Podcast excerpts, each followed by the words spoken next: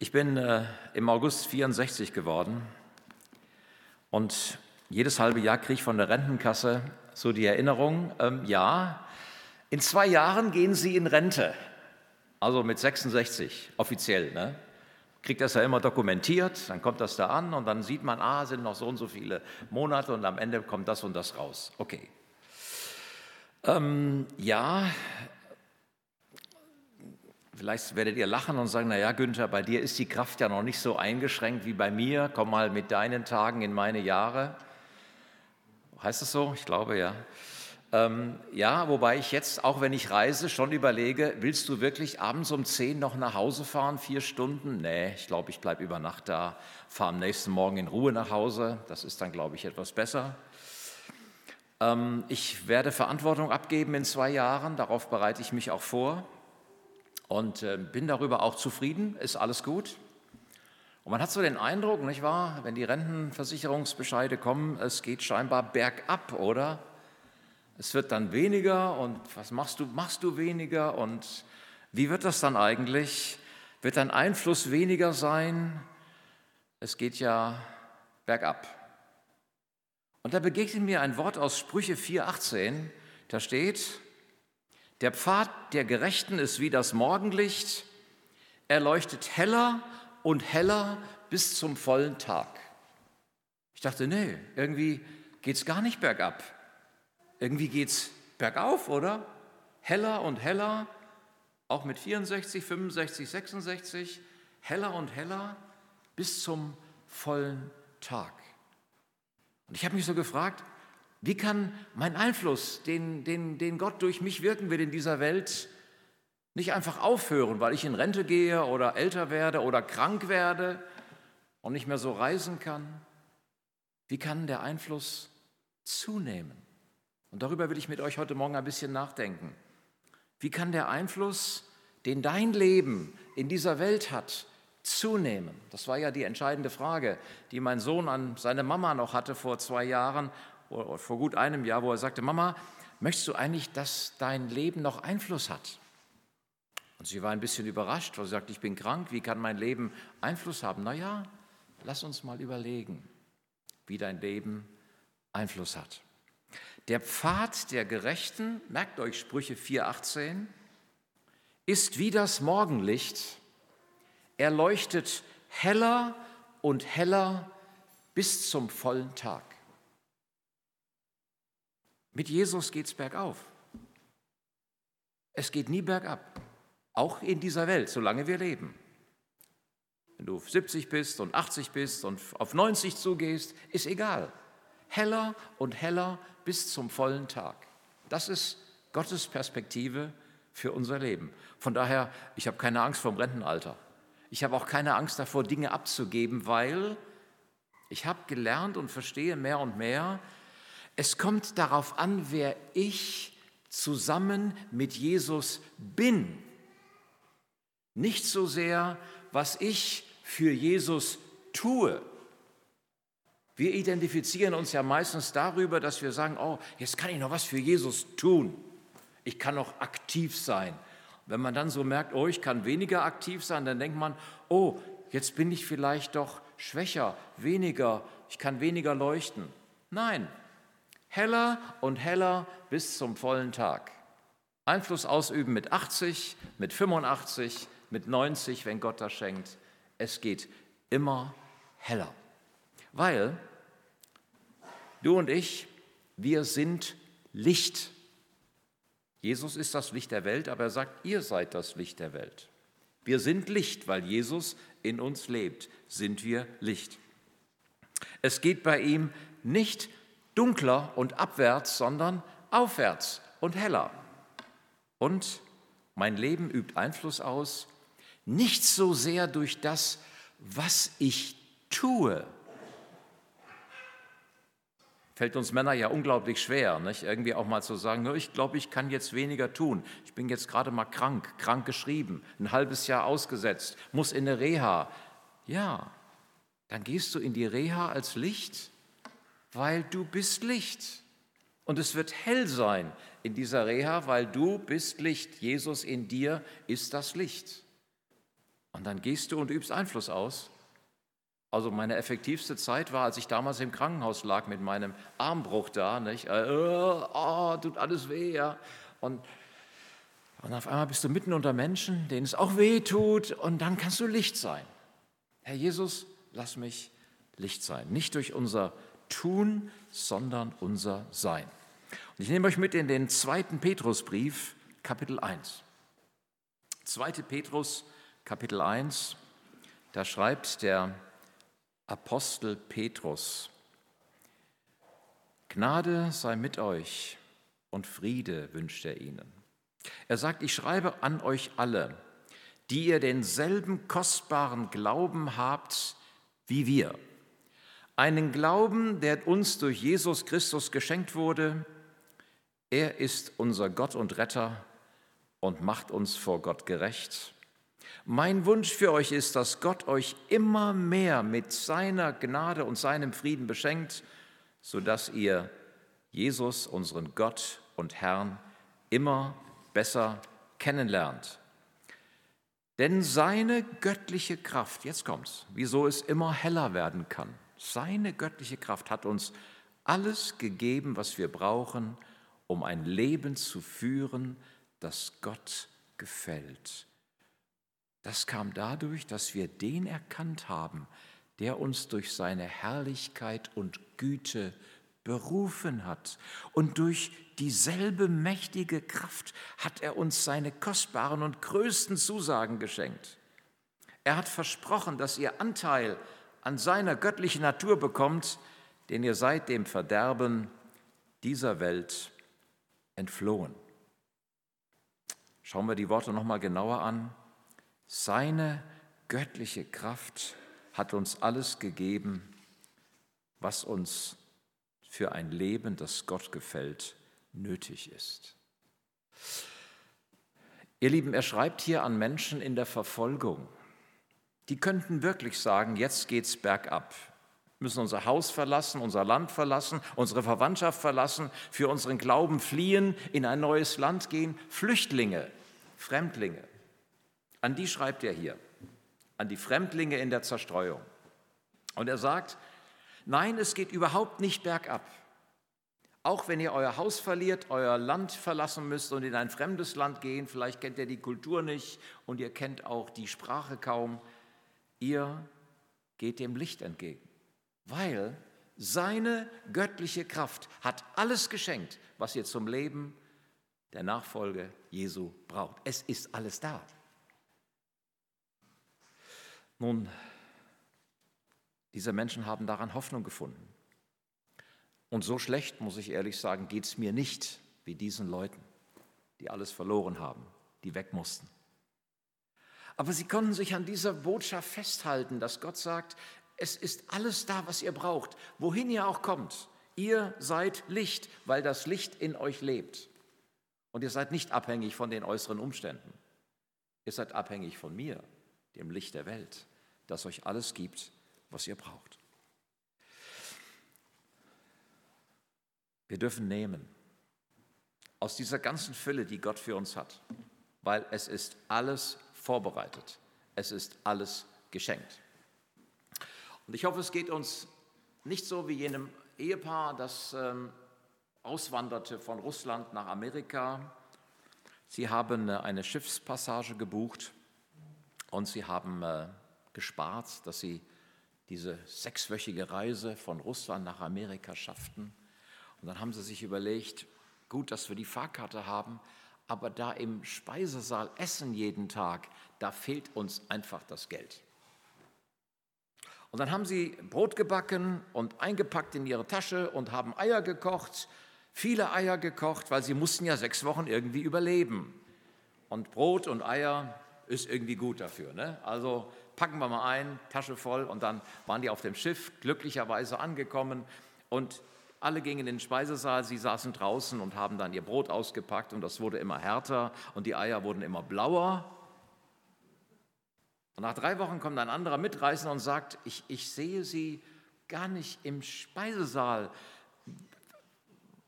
Warum kommen Sie nicht essen? Ja, die Fahrkarte war schon teuer genug und das hier mit dem Essen, das war uns einfach zu viel, das konnten wir nicht bezahlen. Und er schaut sie an und sagt, haben Sie nicht gewusst? Was? Haben Sie es wirklich nicht gewusst? Nein, was? Als Sie die Fahrkarte gekauft haben, war das Essen schon bezahlt. Sie konnten jeden Tag kommen und konnten essen. Ich sehe ganz viele Gotteskinder, Christen, die haben Jesus am Kreuz kennengelernt. Nicht? Herr, führe mich zum Kreuz. Ja, wir haben die Errettung am Kreuz kennengelernt. Wir sind erlöst, wir sind, wir sind befreit. Der Herr hat unsere Schuld der Vergangenheit bezahlt. Aber jetzt müssen wir unsere Tasche vollpacken mit Brot, das wir selber backen und mit Eiern, die wir selber kochen und müssen gucken, dass wir irgendwie durchkommen. Und dann werden wir eines Tages im Himmel ankommen, dann wird das Licht strahlen. Hey, hast du nicht gewusst? Echt nicht? Für die Reise auf dieser Erde ist alles vorbereitet. Was sagt er hier? Seine göttliche Kraft hat uns alles gegeben, was wir zum Leben brauchen, das Gott gefällt. Es ist alle Kraft da, es ist alles Leben da, es ist alles da, was nötig ist, damit du jeden Tag gut überstehst. Du musst es nicht selber machen. Du musst nicht selber dein Brot backen deine Eier kochen. Gott macht es. Für dein Herz, dein Lebensweg ist alles da. Weil er hat versprochen, dass ihr Anteil an seiner göttlichen Natur habt. Jesu Leben ist mein Leben. Jesu Kraft ist meine Kraft. Jesu Heil ist mein Heil. Und darum darf ich, ja, darum muss ich jeden Tag zum Kreuz kommen. Ich muss zum Kreuz gehen, weil da kriege ich alles, was ich brauche. Kennen wir doch diese schönen alten Lieder. Komm zum Kreuz mit deinen Lasten, müder Pilger du. Oder was gibt es noch für Kreuzlieder? Helf mir mal gerade. Am Kreuz zeigt Jesus den Weg uns nach Haus, es geht über Golgatha. Oder? Ein, auf Golgatha stand ein altes Kreuz. Oder noch ein Kreuzlied, kommt. Im Kreuz ist unsere Kraft. Werner, du hast doch eine Menge auf Lager, da, da kommt doch jetzt ganz viel dir in den Sinn. Das kann doch gar nicht anders sein. Am Kreuz zeigt Jesus den Weg und ja, das hatten wir schon. Im Kreuz ist unsere Kraft verborgen.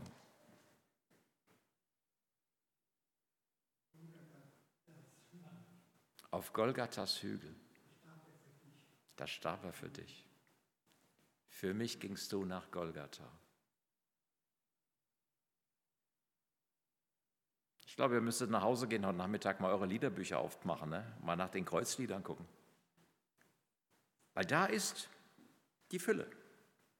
Unser Herr, als er, als er starb am Kreuz, hat er uns befreit und erneuert und erlöst und seine Auferstehungskraft ist jeden Tag da. Wir sind anteilig, wir haben Anteil bekommen an dieser neuen Natur. Was ist das für ein wunderbarer Segen? Es ist alles vorbereitet, es ist alles da. Petrus zeigt, welche Kraft darin steckt, wer du nun bist. Du bist Licht. Dein Sein ist neu, weil du Jesus kennst. Und muss ich euch denn sagen, du bist Gottes Kind, du bist Gottes Freund, du bist gerechtfertigt und eins mit dem Herrn. Jetzt fragen wir mal, wie kann das Licht denn Einfluss ausüben? Wie geht das?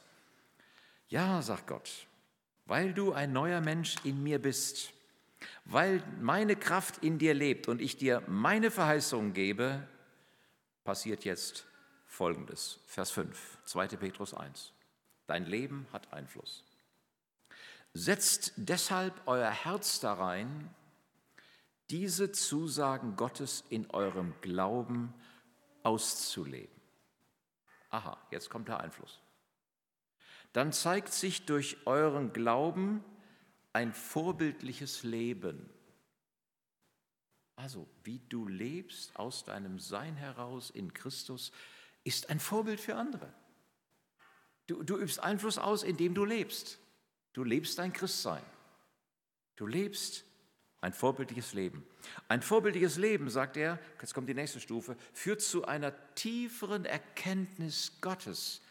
Ja klar, in diesem Leben gibt es Herausforderungen, da, da wirst, wird auch mal der Weg eng, da wirst du auch mal krank, da kriegst du Widerstand, aber du lernst Gott, den Vater, immer besser kennen und spürst, er geht mit dir durchs Leben. Und Johannes schreibt dann später in seinem Brief, ihr Väter, ihr kennt den, der von Anfang an ist. Ihr kennt Gott durch eure eigenen Erfahrungen, durch Lebensgeschichten, die ihr von anderen gehört habt. Ihr, ihr kennt Gott. Ihr wisst, wer er ist. Aus dieser Erkenntnis Gottes, jetzt kommt Einfluss Nummer drei, kommt Selbstbeherrschung. Ah, vielleicht bist du gerade an der Arbeit und es geht runter und drüber und alle haben Angst, dass sie ihren Job verlieren und du bist die Ruhe selber. Da kommt einer auf dich zu und sagt, ey, wie kannst du so ruhig sein in diesen unruhigen Zeiten? Ich habe einen Gott, der mich hält. Der Herr behütet meine Seele. Er ist doch für mich da. Selbstbeherrschung. Ich, ich muss auch nicht ausrasten, weil meine Nerven an der Grenze sind. Ich, ich kann ein Leben führen in Übereinstimmung mit meinem Gott, im Frieden Gottes. Und das hatte Petrus ja gebeten. Gnade sei mit euch und Friede. Ich habe Selbstbeherrschung. Nein, mein alter Mensch, auch manchmal mein, mein zorniger Mensch und wütender Mensch, der muss hier nicht zum Zuge kommen. Der, der geht zum Kreuz.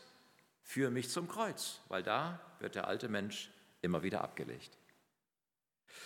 Und aus der Erkenntnis Gottes und der Selbstbeherrschung wächst Geduld.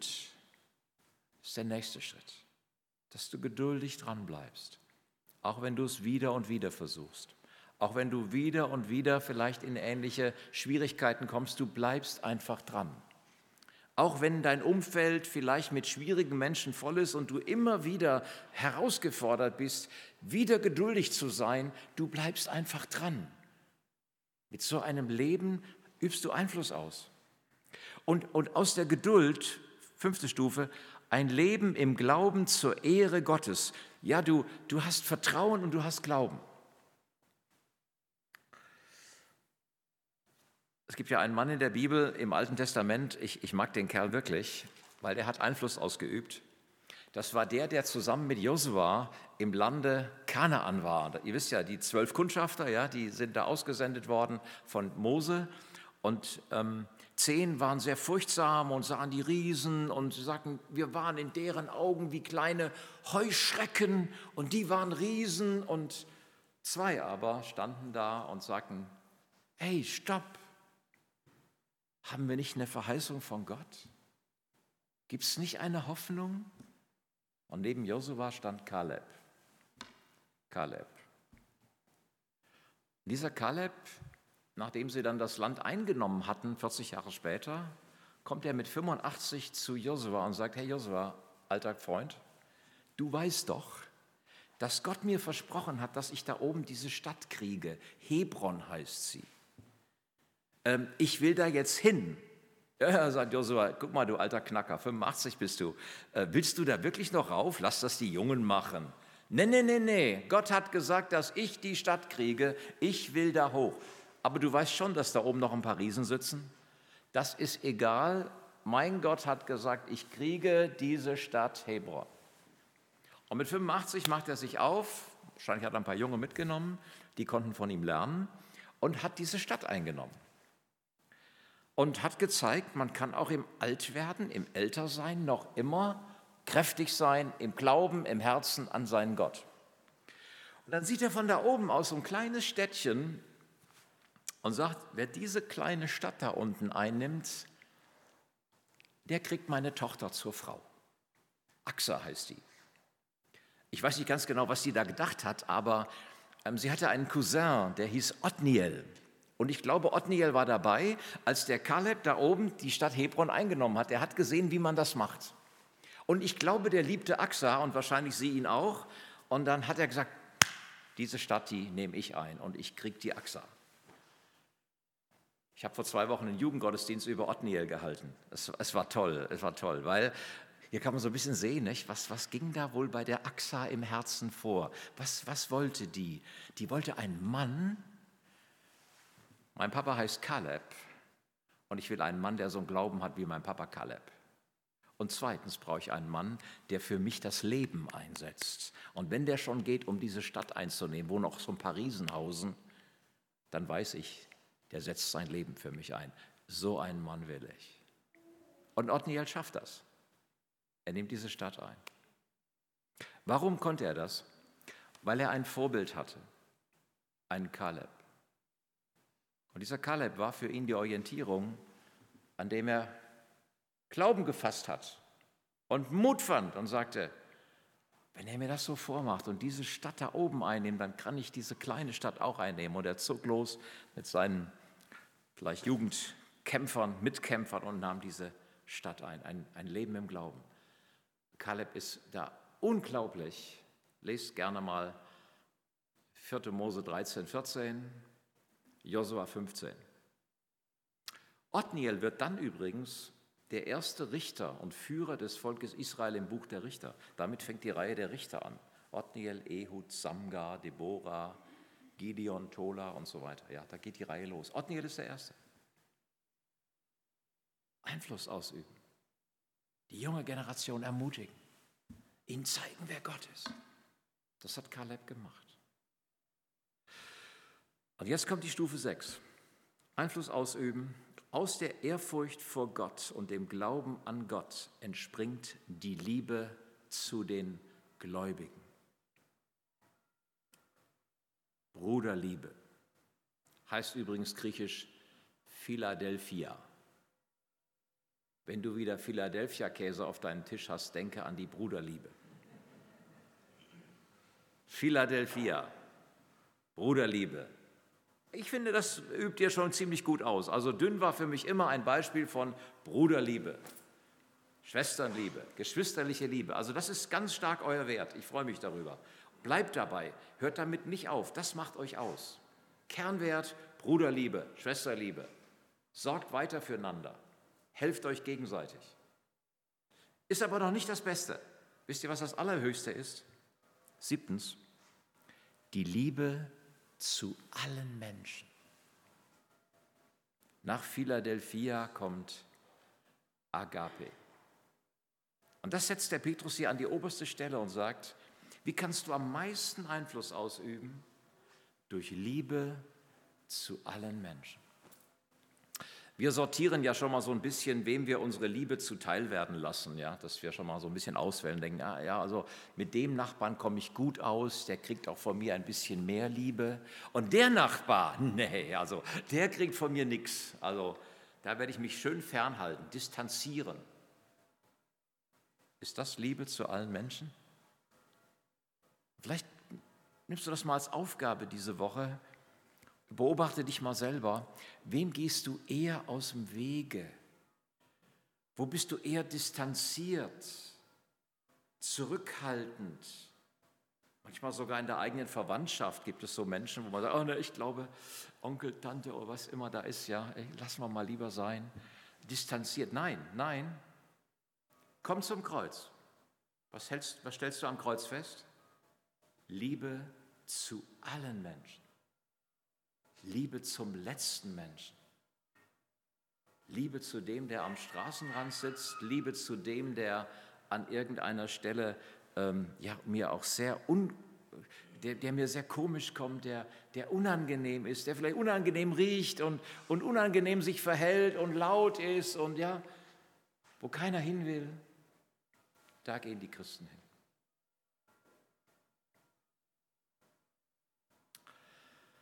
Liebe zu allen Menschen. Dieser Einfluss, den wir ausüben dürfen, beruht auf zwei Dingen. Erstens, wer du bist, nämlich Licht in dieser Welt. Und zweitens, wie oft du zum Kreuz gekommen bist, wie deine, dein Glaube gereift ist, wie weit der alte Mensch der sich distanziert und zurückhält und, und nach Sympathie und Antipathie entscheidet, wie weit der gestorben ist am Kreuz. Das hängt davon ab, wie wir Einfluss ausüben. Und wenn du sagst, ich bin bereit, mehr Einfluss auszuüben, dann mache ich dir Mut, komm nochmal zum Kreuz und sag, Jesus, mein Herr, kenne dich schon sehr lange, aber mein alter Mensch kommt doch immer wieder hoch. So der Widerstand gegen andere, der Stolz, dass ich mich für was Besseres halte. Ich sage euch ganz ehrlich, ich bin jetzt 50 Jahre im Glauben.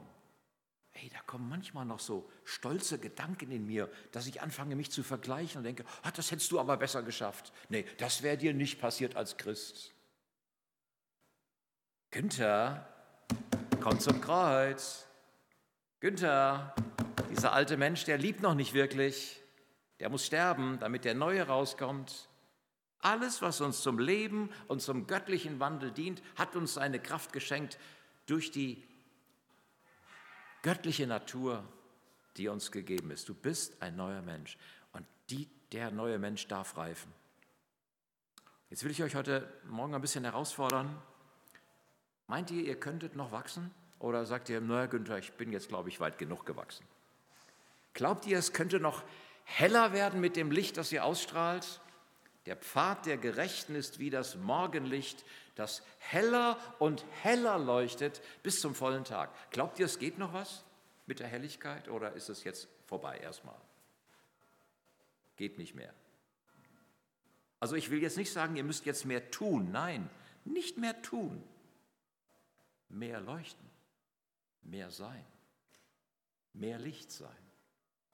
Das geht nur dann, wenn wir uns immer wieder zum Kreuz bewegen und sagen, Jesus, nimm du das, das Dunkle raus, alle Schatten nimm du raus, alle, alle Rollos, die wir runtergezogen haben, alle Vorhänge, die wir zugezogen haben. Lass uns das wieder aufmachen, dass, dass Liebe zu den Geschwistern und, und Liebe zu allen Menschen leuchten kann. Liebe ist es, die leuchtet. Deshalb, liebe Freunde, schreibt Petrus jetzt weiter, Seid eifrig, zu zeigen, dass Gott euch berufen und erwählt hat. Seid eifrig zu zeigen, dass Gott euch berufen und erwählt hat. Wenn ihr das tut, werdet ihr nicht stolpern oder von Gott weglaufen. Wollen wir noch mal eifrig sein? Ich will mich mal selber fragen. Wollen wir, dass die Schatten, die uns hindern, wirklich Liebe auszuüben, beseitigt werden? Wollen wir uns gegenseitig daran erinnern, dass wir, die wir die Wahrheit schon kennen, trotzdem noch mehr Licht sein könnten in dieser Welt? Und da lade ich euch heute Morgen ein. Wir haben diese Woche von Freiheit in Christus ein Buch bekommen, viel davon, heißt Erneuert.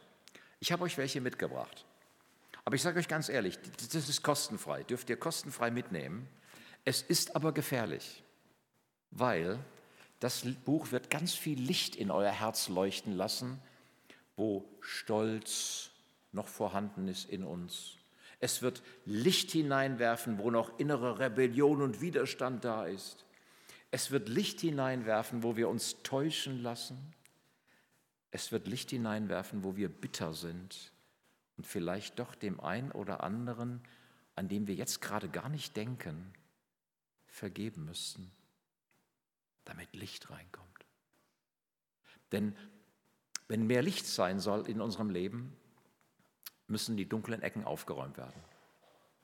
Ich lade euch ein zu einem Herzenstüff.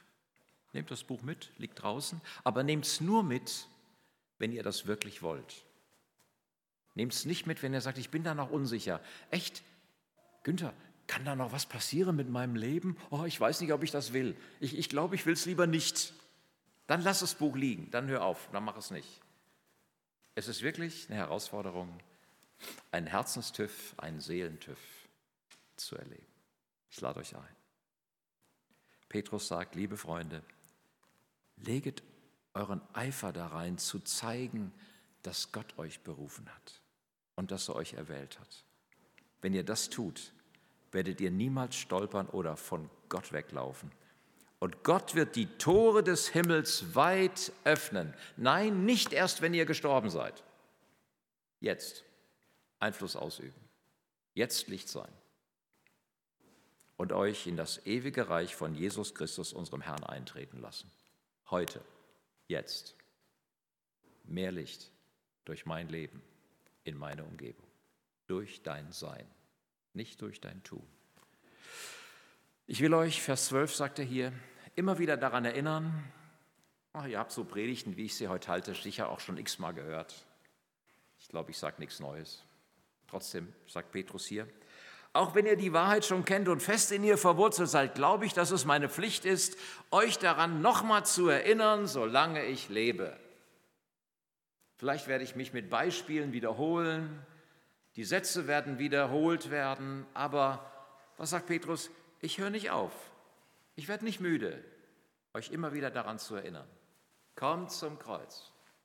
Kommt zum Kreuz mit dem alten Menschen. Kommt zum Kreuz mit allen Schatten und allen ähm, runtergelassenen Rollos und lasst uns Licht reinfallen lassen, damit Jesus, das Licht der Welt, uns hier an dieser Stelle wirklich erleuchten kann.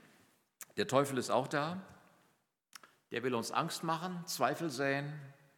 Er will unser Glaubenskonzept verwirren, unseren Verstand vernebeln. Wenn du aber die Nase voll hast, davon Halbwahrheiten zu glauben, dann ist es gut, wenn du dir das Buch mitnimmst und da mal reinschaust. Ja, da kommen schon ein paar knackige Dinge vor, die dich täuschen. Wie ich mich durch falschen Selbstschutz irreführe. Ich habe hier gerade so eine Seite aufgeschlagen. Bewusst oder unbewusst die Realität leugnen. Mich in Fantasiewelten flüchten. Mich gefühlsmäßig abgrenzen und isolieren, indem ich mich von Leuten zurückziehe oder diese meide, um Ablehnung zu verhindern wenn ich in Gedanken oft oder immer wieder in eine weniger bedrohliche Zeit zurückkehre, indem ich Wut verdränge und sie dann an Unbeteiligten auslasse, wenn ich auf andere übertrage, was ich in mir für inakzeptabel halte, wenn ich Ausreden finde für mein schlechtes Verhalten und so. Ja, also ihr merkt, das ist schon kernig. Geht ein bisschen ans Eingemachte. Okay, also wenn ihr bereit seid, in den Keller zu gehen, die alten Konservendosen rauszuholen, dann lasst uns mal gucken, dass wir diese ollen Birnengläser und die ollen Pflaumengläser rausholen und jetzt aufmachen und dann fertig. Ja, ich lade euch ein. Lasst mich zum Schluss noch sagen, drei Hindernisse könnten uns lähmen. Angst kann lähmen. Und hier will ich nochmal sagen, was Martin Luther gesagt hat, als 1528 die Pest durch Wittenberg ging. Ich glaube, darüber habe ich mit euch schon mal gesprochen, ganz am Anfang der Corona-Zeit. Wie soll ich mich verhalten in so einer Zeit? Luther hat gesagt, ich will alle Orte meiden, wo ich mich oder andere gefährte.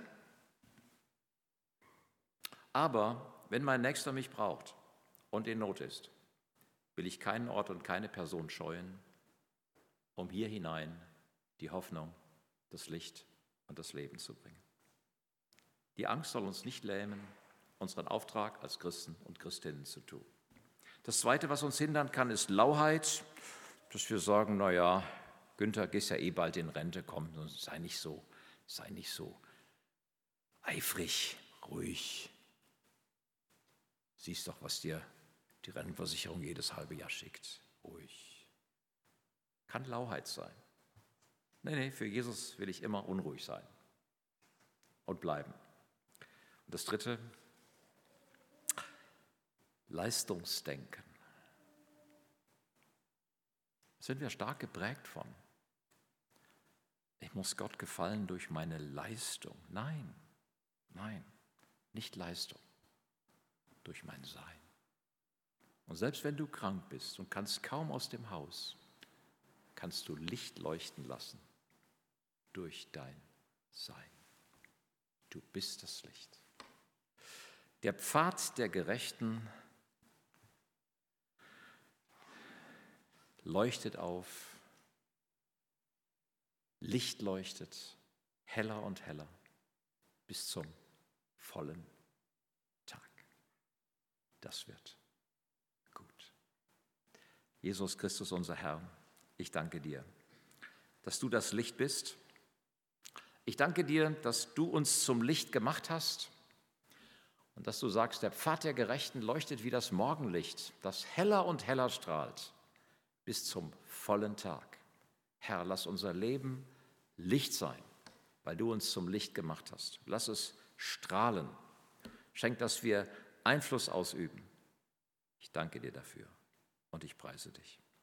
Und lass uns bereit sein, da am Kreuz immer wieder unser Herz prüfen zu lassen was uns noch hindert, wirklich zu leuchten.